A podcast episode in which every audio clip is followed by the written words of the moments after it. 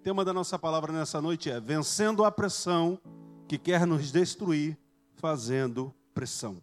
Repita comigo: vencendo a pressão que quer nos destruir, fazendo pressão.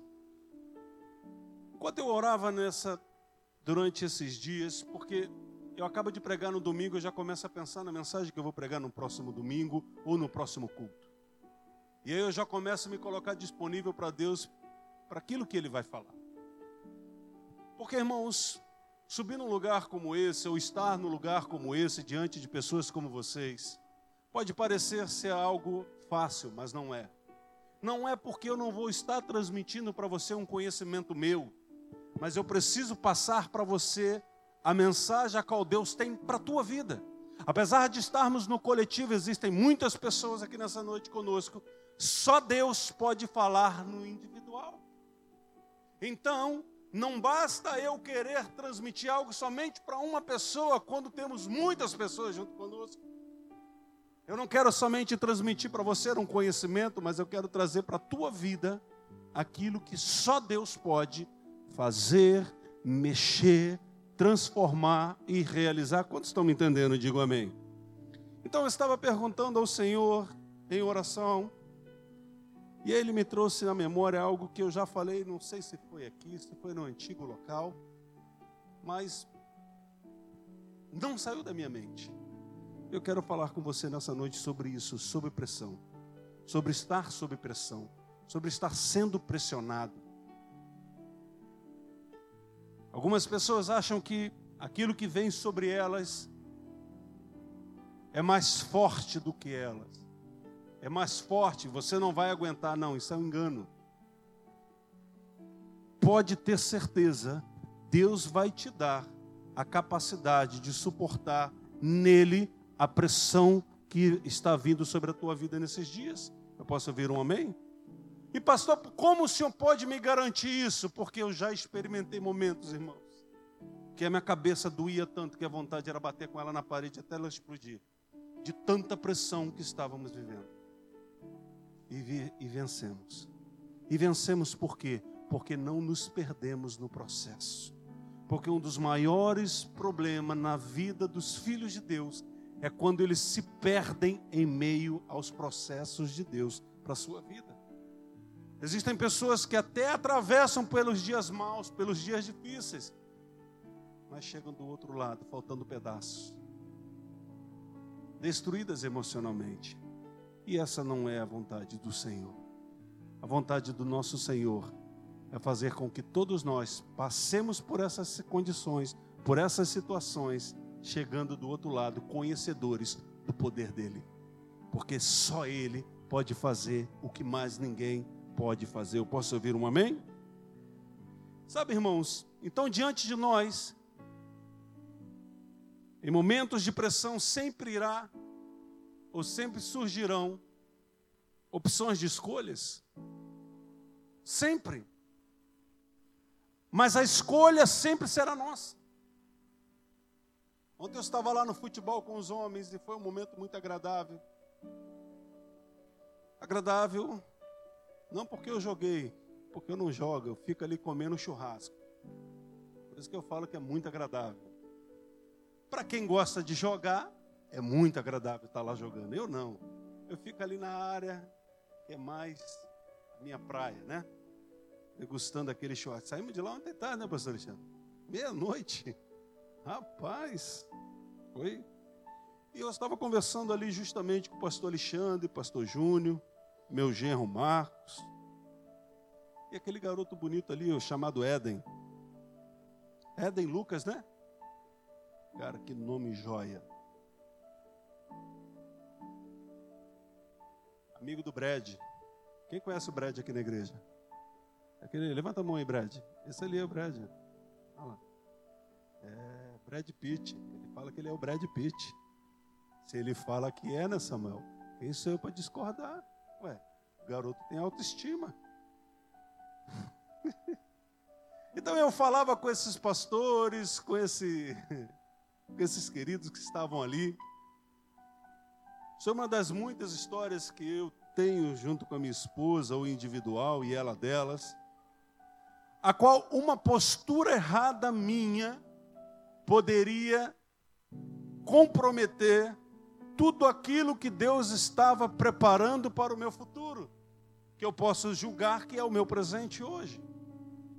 Então, às vezes, nós estamos comprometendo os sonhos de Deus para a nossa vida por conta das escolhas erradas que estamos fazendo em meio às pressões a qual estamos vivendo. E é, irmãos, é um momento muito delicado esse momento de estar vivendo em pressão, sob pressão. Muitas pessoas, ao olhar para nós, elas vão querer falar que nós estamos em pecado, que nós estamos fazendo as coisas erradas, e não, nem sempre é isso. Porque existem algumas guerras que somos nós que atraímos mesmo. Mas tem outras que são Deus, que é Deus que vai nos, nos conduzindo por ela para trazer, para tirar de nós todo o excesso e acrescentar na nossa vida aquilo que falta. Às vezes estamos pesados demais porque estamos carregando na nossa alma coisas que já deveriam ter saído e aí passamos por algumas circunstâncias difíceis, aonde essas bagagens vão sendo aliviadas. Porque senão não conseguiremos chegar do outro lado.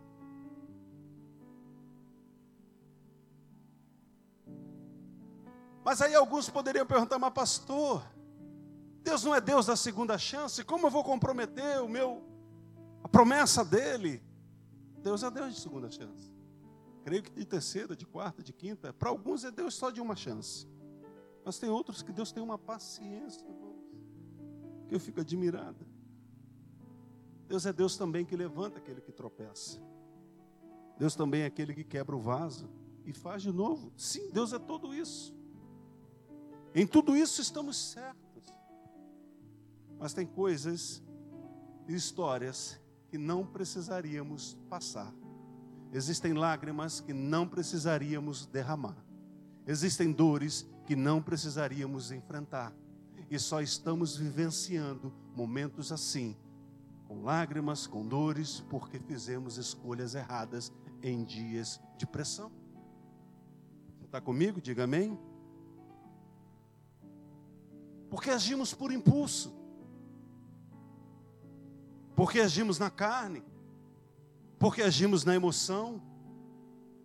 E isso fez com que o caminho fosse alterado.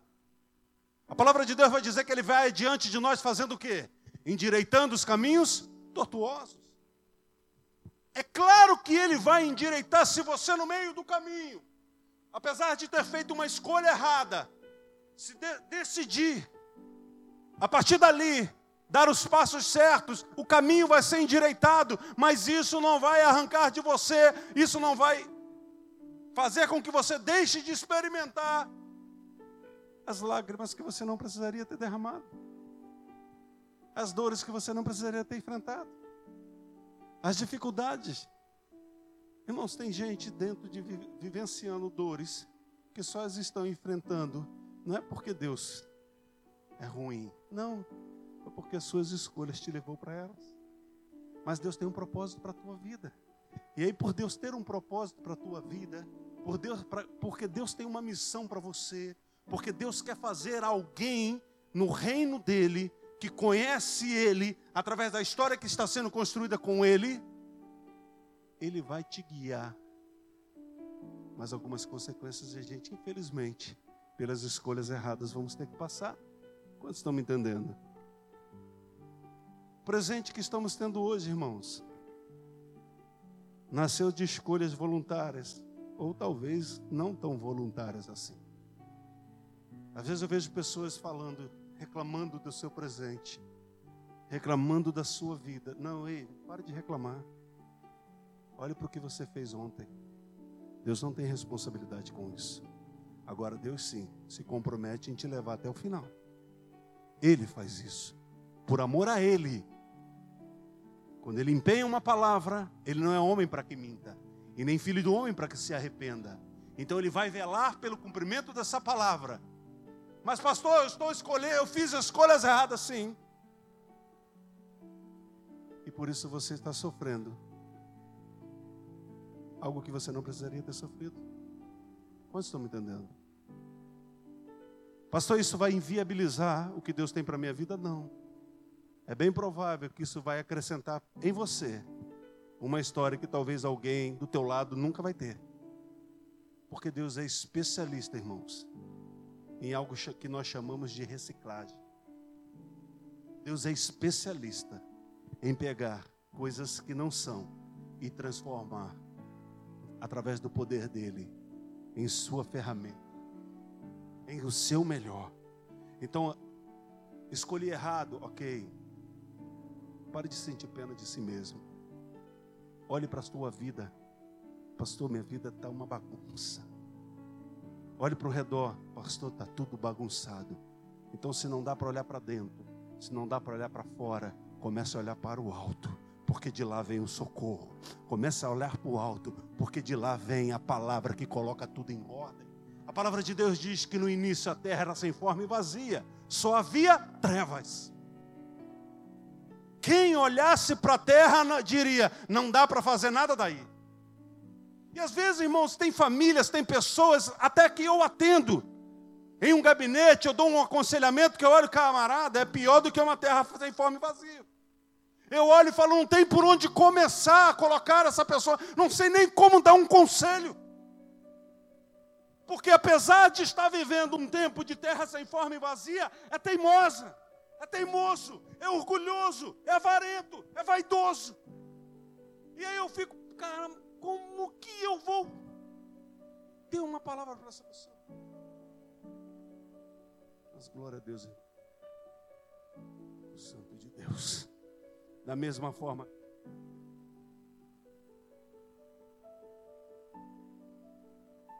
há o Espírito também sobre nós, em nós, vendo a melhor maneira a qual Deus poderá agir no tempo certo para nos restaurar, para nos colocar de pé e colocar luz. Sabe o que falta na nossa vida em muitos momentos? Luz. Porque a falta de luz faz com que andemos perdidos, tomemos decisões erradas, façamos escolhas erradas. Falta luz. Não, pastor, aqui está tudo clarinho. Não estou falando dessa luz. Luz que ilumina os nossos olhos. Quando nossos olhos são iluminados, nós começamos a descobrir, a descobrir o que estava atrapalhando o progresso da nossa vida. Sabe, irmãos? Deus quer, quer nos dar um entendimento. Nós precisamos querer. O presente que eu tenho hoje nasceu da minha escolha de ontem. Um dia desse, dos líderes estavam falando comigo, pastor. Tem as pessoas que vêm para a igreja, pastor, e fica ali batendo papo, não sei o quê. Chama atenção. Eu falei, não, chama atenção não atenção, irmão, se essas pessoas não estão comprometidas com a restauração da vida delas, não sou eu que vou me comprometer. Já tem um trabalho de sair de casa para vir para cá e chegar aqui e ficar de bate-papo. Chega, esse tempo já passou. Eu não sou dono da vida de ninguém. Se você vem para esse lugar, sai da sua casa para estar aqui, chega aqui, fica distraído, prestando atenção no que não deve, isso não é problema meu, é seu. Só não reclame daquilo que nunca entra na sua vida. Só não reclame daquilo que Deus não tem feito na tua vida. Não faz, não é porque Ele não tem poder, não faz, é porque você não se submete. Precisamos entender, irmãos, estamos aqui prestando um culto. Não estamos recebendo um culto, estamos dando a Ele um culto, e temos que ter a ciência de que será que Ele está recebendo a maneira a qual eu estou cultuando? Você já se perguntou: será que Deus está recebendo o meu culto? Porque às vezes podemos estar reunidos nessa multidão e acontece na vida de um e na vida da outra, e na tua não acontece por quê? Porque talvez não estamos olhando para Deus. Deus não mudou, irmãos. Eu falava isso com os pastores. Deus do Antigo Testamento continua sendo o mesmo hoje. Ele não mudou. Ele não amoleceu. Ele não ficou mais bonzinho, não. Agora Deus está mais bonzinho.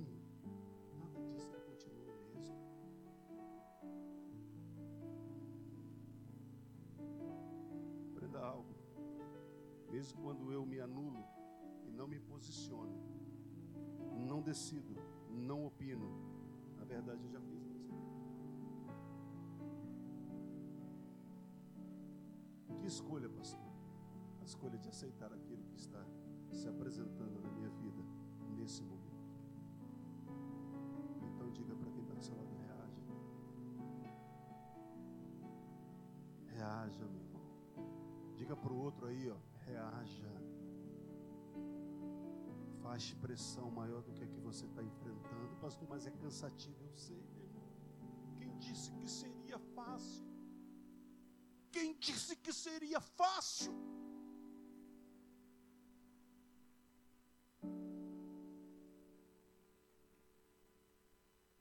palavra de Deus diz em Apocalipse capítulo 3, versículo 7.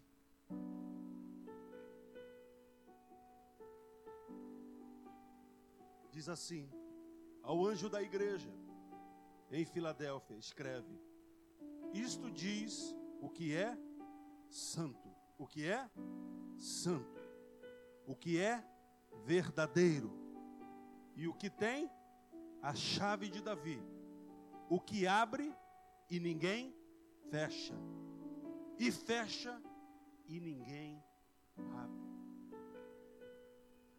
Precisamos aprender que a vontade de Deus ela é soberana. Em tempos de portas abertas, em tempo de portas fechadas. Tem pessoas que às vezes estão achando que estão vivenciando um tempo difícil e as portas estão trancadas. Costumamos, gostamos de falar sobre porta, né? Pastor, não tem oportunidade, as portas estão trancadas. É o diabo, não é diabo, é Deus.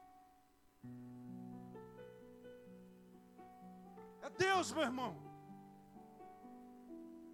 Porque é Ele que fecha e é Ele que abre. Ele sabe o momento certo de abrir, Ele sabe o momento certo também de fechar. E aí vamos nos pegar lutando contra Deus e Ele está dizendo: pare de lutar contra mim. Entenda por que essa porta não se abre. Entenda por que isso não está entrando na sua vida. Busque, faça uma reflexão.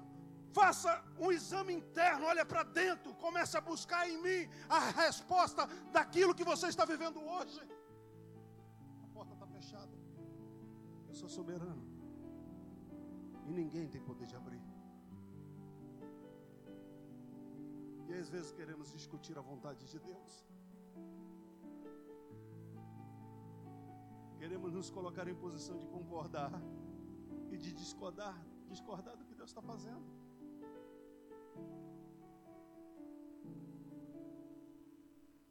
Quero te dizer algo nessa noite. Independente de que você esteja passando, que você entregou a sua vida a Ele,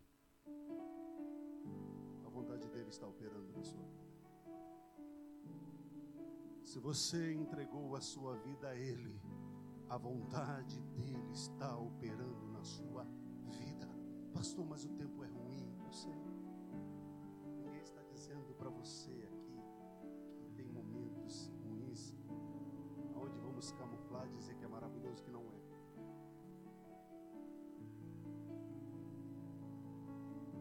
Nós então precisamos entender, pastor, qual é a vontade dele para esse tempo.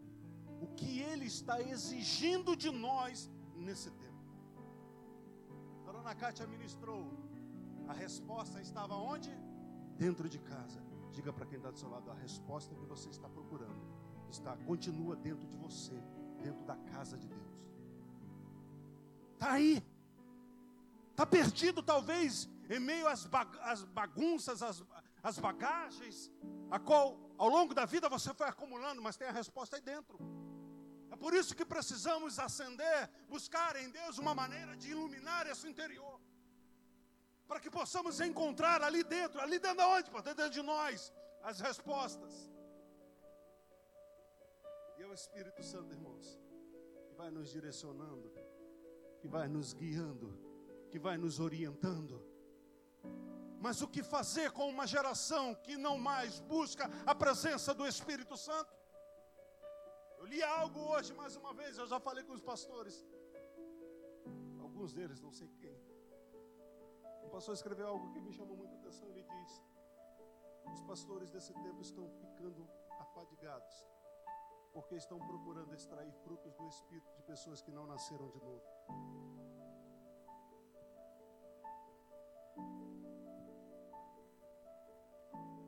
Vezes nós estamos querendo fazer isso mesmo extrair fruto do Espírito de gente que não nasceu de novo.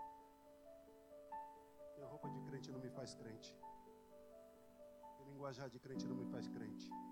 Saber alguns salmos, fazer, saber fazer oração não me faz crente. Não me faz. Eu posso ser filho por adoção. Ele me adotou. Glória a Deus. Mas eu não conheço a verdade e por não conhecer essa verdade, apesar dela estar exposta diante de mim dia e noite, essa, essa verdade não consegue trazer para dentro de mim libertação. E isso não é para novo convertido, irmãos, porque tem pessoas com 10, com 20, com 30 anos que não conhecem a verdade. Que continuam aprisionadas em circunstâncias dentro de si.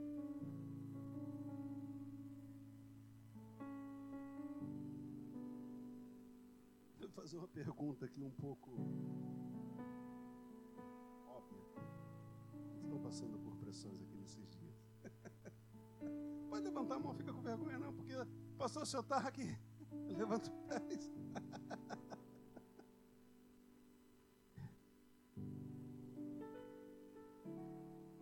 Eu creio que você, como eu às vezes, passa por esgotamentos, não é verdade? Porque a pressão faz isso vai gerando em nós um esgotamento. Esgotamento físico, cansaço, emocional. Todos já viram uma. Acho que não é do teu tempo, eu já andei. Graças a Deus por essas lembranças, numa locomotiva. Mas talvez você não.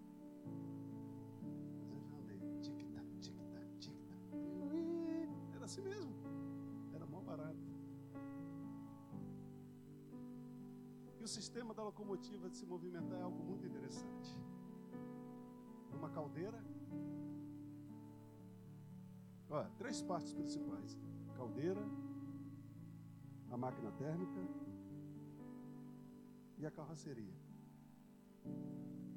E aí a caldeira ficava na, na ponta né, da locomotiva. E ali ela estava cheia d'água. E aí embaixo tinha como se fosse uma churrasqueira. Não era churrasqueira. Era um lugar onde se colocava fogo, madeira, carvão. Para que aquela água fosse aquecida a ponto de ferver. E quando ela começava a ferver, ela ia gerando pressão, energia. E aí, através do sistema hidráulico, eles iam abrindo as válvulas de acordo com a velocidade que queria se obter com aquele vapor. É por isso que de vez em quando tinha que fazer tic piuí, era as chaminézinha lá. Sair do vapor. Uh, não era mal barato. Mas a inteligência de um homem fez com que uma, a pressão fosse transformada em energia para mover uma locomotiva que carregava tanto pessoas como vários utensílios, várias coisas. O que nós precisamos entender, irmãos, não querendo dizer que nós somos uma locomotiva, mas nós precisamos aprender a aplicar isso para a nossa vida. Se você está experimentando uma pressão, não permita que essa pressão exploda seu cilindro. Não, não permita. Arrume uma maneira de trazer para fora essa pressão, fazendo com que ela transforme em você, através de você, uma energia a qual começa a te levar, a te impulsionar, a, a ir a lugares, a experimentar coisas e, melhor, conduzir pessoas. Então eu preciso, nós precisamos aprender em Deus, sofrer essa pressão mas não permitir que essa pressão não, não, não, nos destrua. Mas arrumar uma maneira de fazer com que essa pressão transforme em nós energia. Energia. pregadores aqui, né? E fica tudo soprando. Energia, vou, vou repetir então. Energia para nos levar ao destino. Você pode dar um aplauso ao Senhor pela vida dessa pastora.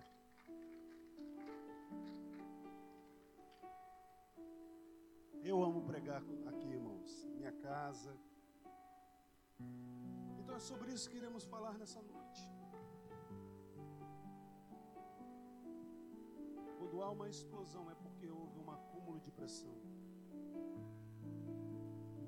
Pessoas que estão explodindo. Dia de pressão. Não é para você explodir. Não, pastor, não. Você aprender a direcionar o que você está experimentando nesses dias. Sabe, querido? Muita gente sofrendo rupturas em dias como esse.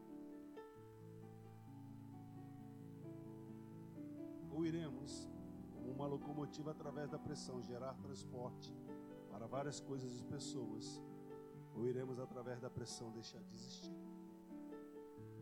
Quantas pessoas vezes nem morreram, é desapareceram. Você não tem nem mais lembrança. Porque no tempo da pressão, não e uma das piores coisas é nós querer, é, é nós procurarmos uma maneira de lidar com a pressão, com as mesmas armas que lidávamos com as pressões quando não tivemos, antes de termos o um encontro com Deus. Não funciona. Diga para quem está do seu lado, não funciona. Abra sua Bíblia comigo agora sim no texto que eu vou pregar. Já vou terminar. É, pastor? Vai acreditar. Lucas 23. Lucas 23, versículo 20. Esse é um dos textos que eu fico mais impressionado todas as vezes que eu leio. Lucas 23, versículo 20 diz assim: Desejando soltar a Jesus, desejando fazer o quê? Pilatos dirigiu-se a eles novamente. Mas eles continuaram a fazer o quê? Como é que está essa versão aí? Mas eles clamavam em, contrário. Não, muda essa versão aí, filho.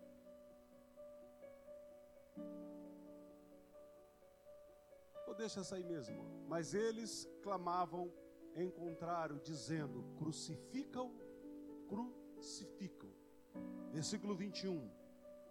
Pela terceira vez, ele lhes falou: Por quê? Não encontrei nada nele digno de morte. Vou mandar castigá-lo e depois o soltarei. Aí o versículo 23 diz assim: Eles, porém, pediram, versículo 23, mas eles estavam com grandes gritos. Não, muda essa versão, filho. Essa versão aí fica confusa. Venha comigo aqui. Eles, porém, pediam insistentemente, com fortes gritos, que ele fosse crucificado. Ponto e vírgula. E a gritaria prevaleceu. O que que prevaleceu? a gritaria. Havia muita gente ali reunida grata por aquilo que Jesus havia realizado em suas vidas. Havia, pastor, havia. E creio eu que estavam gritando para libertarem Jesus. Só que havia uma outra turma com sangue nos olhos, que gritou mais forte, que fez uma pressão muito maior, e eles venceram. Às vezes, irmãos, nós estamos perdendo algumas, algumas situações na nossa vida, no nosso casamento, os nossos filhos estão se perdendo, porque a pressão vem, e a gente, ao invés de fazer uma pressão maior, estamos fazendo o quê? Aceitando a pressão. Não é que não havia pessoas ali querendo que Jesus fosse solto, só que aqueles que queriam que ele morresse estavam gritando mais forte. Existe um complô espiritual, irmãos, gritando para que você exploda, para que sua casa seja destruída, para que a sua família acabe, para que você desista de Deus, para que os sonhos de Deus não se cumpram na tua vida. Existe uma pressão, e às vezes essa pressão é dentro da nossa casa, no local de trabalho, com pessoas íntimas, próximas, que estão nos pressionando para que nós vemos a desistir da fé. Cadê esse Deus que não faz nada na tua vida? Olha como que você está. Porque as pessoas elas só nos conhecem por fora. E às vezes elas não conseguem entender que Deus está permitindo que algumas circunstâncias venham até nós para nos fazer mais que vencedores. Porque, irmãos, não é uma vida sem realizações em Deus que faz com que o nome dele seja glorificado, não. Mas é uma vida, é uma vida a qual quem olha vê, tem poder de Deus operando ali. Porque a situação dele, a situação dela, a, a situação desse casamento, dessa família, não tinha jeito, mas Deus mudou. Então eu e você precisamos entender que Deus não quer. Não, pastor, não. Ele quer transformar, ele quer que nós aprendamos a transformar essa pressão em energia. Porque o nome dele precisa ser glorificado através da sua vida. Eu posso ouvir um glória a Deus. Você pode glorificar o nome dEle. Você pode dar um aplauso a Ele.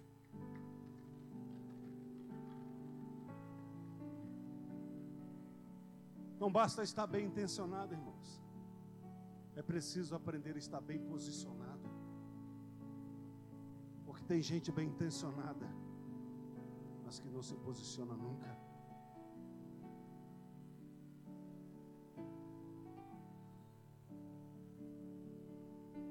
Muita gente não concordava com o que Jesus estava passando.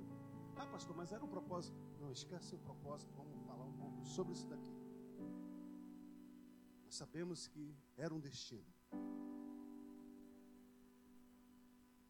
Mas tem muita gente que não concorda com o que está acontecendo, mas não ergue a voz. Tem muita gente que está experimentando situações na sua casa, mas não ergue a voz. Uma das coisas que o diabo tem o poder de fazer em meio à guerra que nós estamos atravessando é nos falar, é nos fazer calar a boca.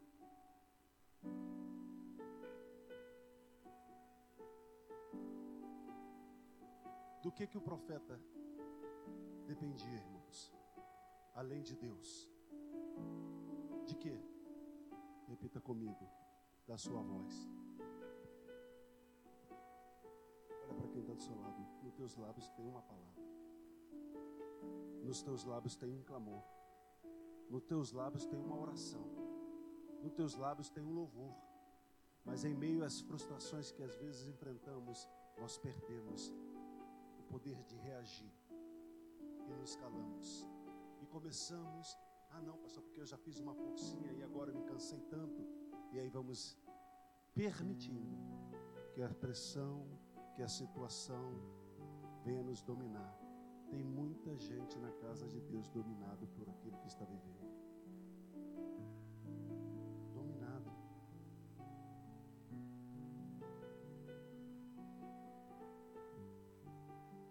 Fica para quem está ao seu lado. Abra tua boca.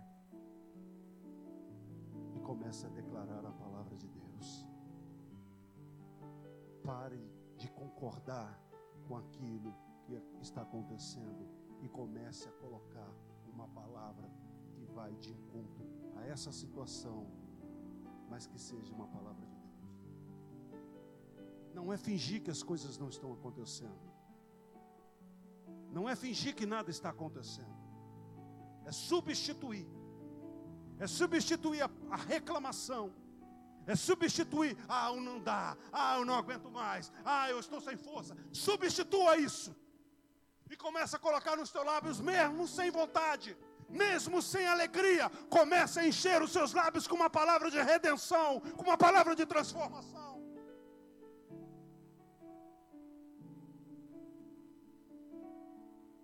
Ou não sabemos em quem temos crido. Jó declara: eu estou passando um tempo muito difícil. mas eu sei que o meu redentor vive. Irmãos, se nós não sabemos quem é Deus, dificilmente nós poderemos trazer dos céus uma palavra de restauração para a nossa situação. Se nós não temos uma intimidade, um relacionamento com Ele, dificilmente vamos trazer dos céus os mistérios dele para a nossa situação. E aí ficamos como papagaio de pirata repetindo o que todo mundo está dizendo. Eu venci situações na minha vida, não é repetindo o que os outros falaram, mas é buscando em Deus a oração certa, é buscando em Deus o clamor certo, é buscando em Deus a maneira de me mover. Eu achei interessante quinta-feira botar um vídeo aqui da nossa história, no começo da minha vida com a minha esposa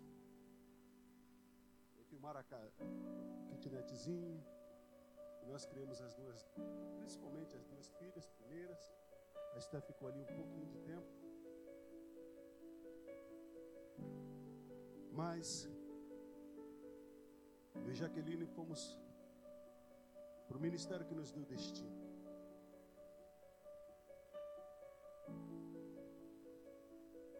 Irmãos, a pior coisa que tem é nós estarmos num lugar que não nos dá destino. E por um tempo, esse lugar me deu destino. Colocou um destino dentro de mim. E eu me lembro que eu e ela, novos ali, um ano, começamos a. Queríamos ter uma célula em casa. Três meses, né? Ela sabe as datas melhor do que eu. Três meses começamos a liderar. Mas, liderar não, a receber uma célula em casa. Eu sempre muito estudioso, ficava até madrugada lendo, escrevendo, anotando, sempre, sempre, sempre querendo descobrir mais. Comecei a pregar na minha célula. Começou a dar gente meus líderes já não precisavam mais de mim. Era eu e ela. E o negócio começou a ficar. Eu não, eu não recebi a chamada num banco. Eu recebi a chamada de Deus, fazendo, realizando, trazendo os céus para a terra. Me colocando, dizendo: Senhor, tem uma necessidade. Eu estou aqui. Eu não sou capacitado, mas eu sei que eu, eu aprendi que o Senhor é um Deus que capacita. Então eu quero. E aí nesse vídeo mostrou a nossa antiga rua. E se vocês repararam, é uma rua toda está toda concretada hoje. Não sei quanto tempo tem esse vídeo, mas talvez vocês aqui não saibam. Alguns sabem, da minha família sabe. Mas chegou um momento que nós estávamos enfrentando uma grande pressão. Que pressão era essa? Quando chegava o período da chuva, a nossa célula começava a dar pouca gente porque a rua não tinha asfalto, não tinha calçamento e era muita lama. Era muita coisa, não era pouca não. Ninguém subia de carro, e quem se atrevesse a subir andando, chegava com lama até no cabelo. E aí eu já estava a ponto de desistir. Eu falei, caramba, não dá mais, eu vou mudar essa. E é uma pressão. Todas as desculpas, pastor Jota, eram favoráveis a mim. Porque eu poderia botar a culpa no governo, no prefeito, né? Poderia. Só que eu comecei a me incomodar. E eu comecei a buscar em Deus uma maneira de, através desse incômodo, mudar aquela realidade. O problema, às vezes, é que nós estamos incomodados, sim, mas não buscamos em Deus uma maneira de trazer uma resposta de Deus para a situação.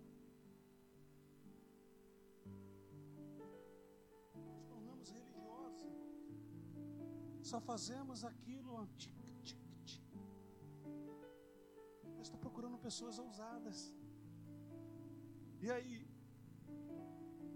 aquele incômodo não me fez parar, pelo contrário, eu comecei a buscar, subir monte direto, buscando o Senhor me dá uma resposta. O que, que eu posso fazer?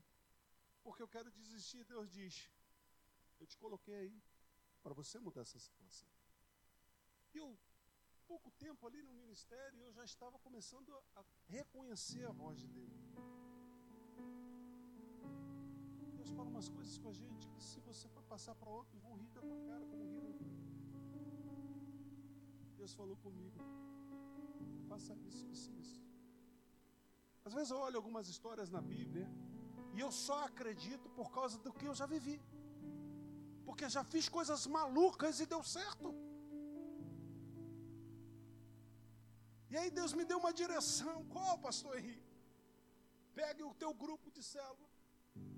Vai para as encruzilhadas dessa rua. Derrama azeite, óleo. E coloque um pedaço de asfalto em cada encruzilhada. Eu passei em frente a uma obra da SEDAI. Eles estavam trocando tubulação lá e tinha um monte de caco de asfalto. Eu enchi a mala da minha moto de caco de asfalto e levei para casa. Cheguei em casa, minha esposa, que, que, esse, esse cara tá maluco. Que eu olhava lá, aquele, aquela pilha, pastor Alexandre, de caco de asfalto. E eram uns cacos bonitos, não um asfalto grosso. Esse cara tá doido. Estava doido não. Porque é loucura para os homens é poder de Deus. Deus chama aqueles que não são para fazer algo para Ele. Deus usa as coisas loucas dessa terra para confundir as sábias. É assim que o problema nosso é que nós queremos usar a razão. E no reino de Deus não, não existe a moeda chamada razão, existe a moeda chamada fé. E aí eu peguei aquilo ali. Fui contar para um amigo, um amigo riu da minha cara mandou eu falar com quem não tem a fé que eu tenho? Às vezes você está sofrendo, Deus já te deu uma direção, mas você foi procurar alguém para procurar uma segunda voz. Essa segunda voz jogou um balde de água fria dizendo para você: Não é Deus, não. Está maluco? Eu procrastinei por um tempo, porque precisei ter coragem. É um dia que eu falei: Não, Deus está me incomodando e eu vou fazer. Chamei um grupo, nem todos foram, porque alguns ficaram com vergonha. O pessoal começou a ver demônio para todo mundo lá. naquela rua se arriava muito despacho. Viemos no final da rua, todas as, as, as esquinas, um pedaço de asfalto, óleo, e eu na frente derramando óleo na rua toda. E orando. E liberando uma palavra de destino naquele lugar. Chegamos até o final, cada um foi para sua casa, seis meses depois. O camarada lá começou, conseguiu com a prefeitura, toda semana, se eu não me engano, era 50 ou 40 sacos de cimento e caminhão de pedra, toda semana. E nós, os moradores todos, asfaltamos a rua inteirinha de concreto. De concreto. Pergunta, está aqui meu irmão testemunha, minha mãe testemunha. E nenhuma rua era calçada, só ficou calçada aquela. Por que ficou? Porque eu morava ali. Pastor, o que o senhor quer dizer, irmãos? Não importa o quem não tem o que você tem, ou as pessoas que te cercam não têm o que você deseja, se esse desejo nasceu em Deus, você começa a botar em prática, porque vai acontecer. O problema é que estamos querendo olhar para o lado e ver alguém fazendo para fazer. Não. Deus é um Deus que está procurando pessoas que se apresente a Ele dizendo: Eu quero trazer uma resposta. Mas qual é o mais fácil? Desistir. Não, não dá, ó, tem muita lama. Pastor, me desculpa, mas não dá para ter célula aqui, não. Tem muita lama. Tem muita lama. Está lá até hoje. Eu vi quando eu li aquele vídeo, eu falei: Caramba, o asfalto está calçamento está lá até hoje. E tem anos que eu saí dessa rua. Tem anos que eu saí dali. Por quê? Porque Deus é poderoso para fazer infinitamente além do que tudo que pedimos ou pensamos através do, teu, do poder que já está operando em nós. Bata no ombro do teu vizinho e diga: tem poder de Deus operando na tua vida. Flua nesse poder, flua nesse poder. Arabachore cantarai alamanás. Mas o desistir é mais fácil. O reclamar é mais fácil. O dizer não dar é mais fácil. É mais fácil. Mas vai. Gerando em nós uma dependência de desculpas. Quantas pessoas nós não, quantas pessoas você conhece como eu conheço que se transformaram em dependentes de desculpa? Pessoas que não saem dele. Pilatos estava dizendo: Olha, eu quero libertar. Mas não tem um povo que clama para que haja libertação. Às vezes, eu como pastor, outros pastores vai dizer para você, eu quero trazer sobre a tua vida um tempo de restauração. Eu tenho uma palavra de destino para você. Eu tenho uma palavra de destino para a tua família. Mas se você não aprender a se apresentar, se você não aprender a gritar para que essa situação mude, irmãos, não vai mudar, a desculpa vai prevalecer. Vocês estão me entendendo? Digo amém. A desculpa vai prevalecer. Então o problema não está na ausência de Deus, não. O problema está na falta de iniciativa nossa. Se eu e você não aprendermos a fazer uma pressão maior, aquilo que veio sobre a nossa vida para nos destruir, vai destruir. E não há ninguém que impeça. Amém? E aí eu vou me deparando com crentes desanimados, desistidos. Você tem Bíblia aí, irmãos? Se você tem Bíblia, está nas tuas mãos. A vontade de Deus todos os dias.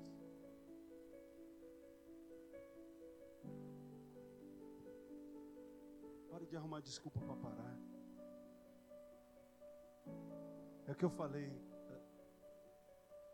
Se eu tivesse tomado escolhas erradas lá atrás, hoje, eu não estaria aqui falando para você do poder de Deus. Se você não se apresentar diante desse cenário que você se encontra, como alguém que ouve Deus, você jamais vai poder experimentar de Deus aquilo que Ele poderia fazer através da sua vida. Martin Luther King disse uma frase que ela ficou para a eternidade.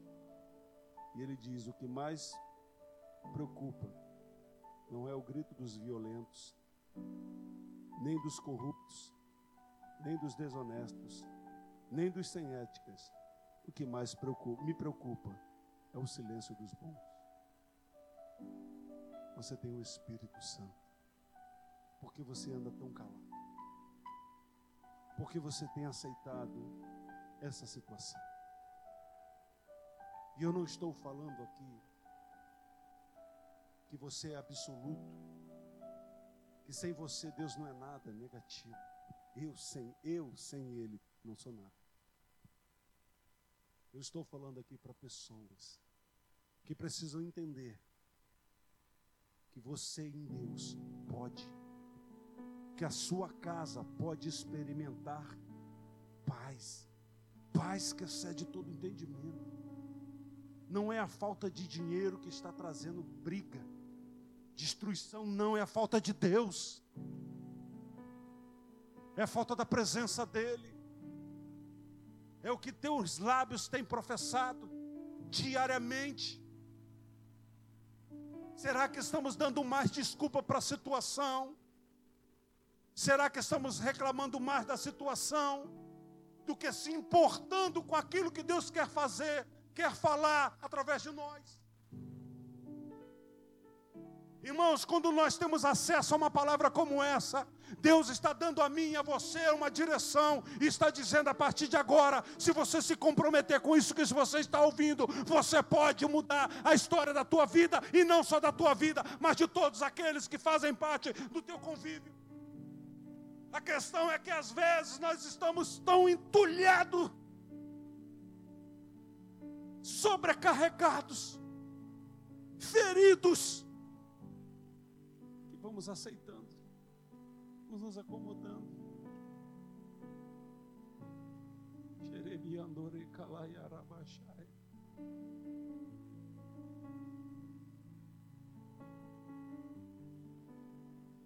Encerro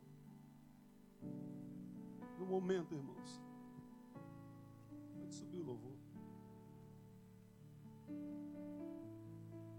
Pastor. É. No momento. camarada chamado Jairo saiu da sua casa. Repita comigo, ele saiu de casa. Ele saiu de casa. Ele saiu de casa para quê, pastor? Para buscar o que ele não tinha. O que que ele não tinha? O que a sua filha precisava. Ele vai ao encontro de Jesus. Presta atenção aqui em mim. E chegando a Jesus, diz o texto que ele se prostra e pede: Senhor, mestre, vem comigo à minha casa. Minha filha está morrendo. E Jesus se compromete com ele, dizendo: Vamos. E vai. Deixa eu dizer uma coisa para você, irmãos. Todas as vezes que nós clamarmos, Ele vai responder. Pode não ser da maneira que eu e você queremos, mas Ele vai responder.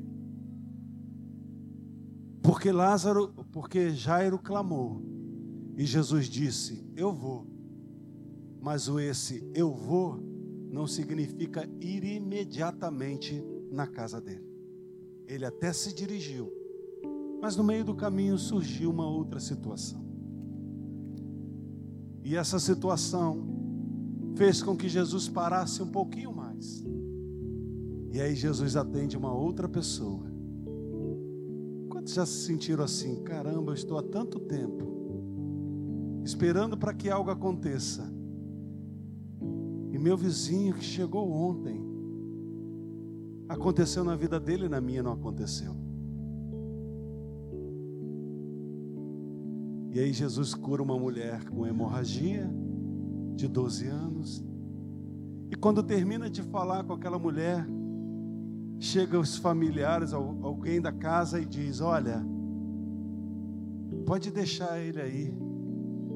Volta para casa porque sua filha morreu. E nós precisamos de você lá." Nós precisamos que você chegue lá, até porque vai ter o funeral. Vamos embora, volta para casa, deixa ele aí. Não incomoda mais ele não. Ele não te atendeu. Ele atendeu alguém na tua frente. Ele fez primeiro na vida do outro, não fez na sua.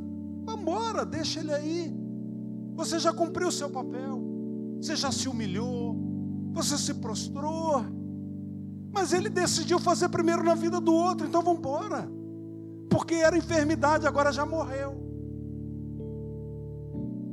Muitas não são as vezes, irmãos, que a nossa mente é tomada por esse tipo de pressão. Quantas não são as vezes que, ao pensar em vir a um lugar como esse, que nós chamamos, denominamos de casa de Deus, porque na palavra de Deus está escrito assim: casa de oração. Os pensamentos começam a vir, às vezes alguém de dentro de casa está dizendo, vai fazer o que lá? Nada está acontecendo. Pode estar tá dando certo na vida do outro, mas na tua não está dando. Ah, desiste, muda de igreja, de repente o problema é a igreja. O pastor de repente está sem unção. E aí vamos encontrando vários Jairos ficando no meio do caminho, quando Jesus tinha a ressurreição e elas não experimentam. Deixa eu dizer uma coisa, irmãos. Eu posso dizer para você, repetir para você, o que Jesus repetiu para Lázaro: ó, oh, tenha medo não, crê somente. Crê somente. Eu posso dizer isso para você aqui agora. Você pode ter isso na tua mente agora, porque eu estou dizendo, não tenha medo. Ele se comprometeu com você, com a sua vida, desde o dia que você entregou a vida a Ele, dizendo: Senhor, eu quero que o Senhor seja o meu Senhor, o Senhor da minha vida. Eu quero que o Senhor seja o Senhor da minha vida. Mas aí a pressão do lado de fora é: não está nada acontecendo. Pelo contrário, piorou. Isso não tinha na tua casa, na tua família, agora passou a ter. Esses problemas não existiam antes e passou a ter. Você entregou a vida a Ele, olha aí, deu tudo errado. Ele está atendendo outros, mas você não está. Aí eu vou dizer para você: não tenha medo. Você pode ter essa palavra, mas se você não der o segundo passo, se você não der o segundo passo, qual o segundo passo? Dando, dar continuidade na caminhada. Você entrou nesse lugar, você tem vindo a esse lugar com uma esperança, com uma expectativa, e cada vez que você chega aqui, essa esperança e essa expectativa por aquilo que você está ouvindo está se acendendo um pouco mais. Está se acendendo um pouco mais. Só que em contrapartida vem também as dúvidas. Porque tem algumas coisas morrendo. E não está bastando somente a palavra não tenha medo. Porque não basta só uma palavra. Porque se essa palavra não fizer com que eu e você continue a caminhada, ela ficou somente como uma palavra. Jairo abriu mão. De que, pastor? Ele parou de dar ouvido àqueles que trouxeram a má notícia. Ele parou de dar ouvido àqueles que também mandou ele desistir de Jesus. Ele não parou. Ele disse: Não, eu vim tão longe, eu já cheguei até aqui. Eu vou continuar crendo. Eu quero dizer para você nessa noite, meu filho, minha filha, querido querida, está em Suas mãos, está em você o poder de mudar a sua história de vida. E eu não quero dizer hoje, mas eu quero dizer provavelmente hoje, o Espírito Santo está iluminando áreas no seu interior que talvez não estavam iluminadas por conta das preocupações, por conta da pressão. Mas eu quero falar com você. Jesus tem poder de ressuscitar. Ele não tem só poder de curar. Ele tem poder também de trazer a vida. Eu não sei como se encontra a sua vida hoje. Eu não sei como se encontra a sua casa hoje. Eu não sei como se encontra aqui dentro. Olha, porque às vezes passamos uma boa maquiagem, não eu, mas as mulheres fazem isso. Passam uma boa maquiagem, botam uma roupa bem bonita. Eu também boto uma roupa bacana para me esconder por detrás de todos esses enfeites mas a minha alma está dilacerada. Na realidade, eu não queria estar aqui. Eu queria estar em casa chorando. Na realidade, eu não queria estar aqui. Eu, aqui, eu queria estar lá, agarrado no meu marido, mas ele não vem mais para a casa do Senhor. Mas ele se afastou. Ou, oh, mas ele é um bêbado. Oh, mas ele é um prostituto. Eu queria estar lá, porque eu acho que dessa maneira eu iria protegê-lo. Ou eu iria. Não, não, não, não, não. É aqui que você deveria estar. É aqui que você precisa estar, porque é aqui que a palavra de Deus vai gerar em você energia para continuar caminhando, crendo que Ele tem poder de reverter toda e qualquer situação. Aquele que disse para você: Eu vou, Ele vai continuar caminhando contigo. Ele não para porque a situação mudou. Ele não para porque ficou mais difícil. Não, ele não para. Ele só para se você parar. E mesmo assim ele vai dizer: Ei, meu filho, não tenha medo, não, porque parou. Levanta, continua crendo. Caminhe, eu vou com você.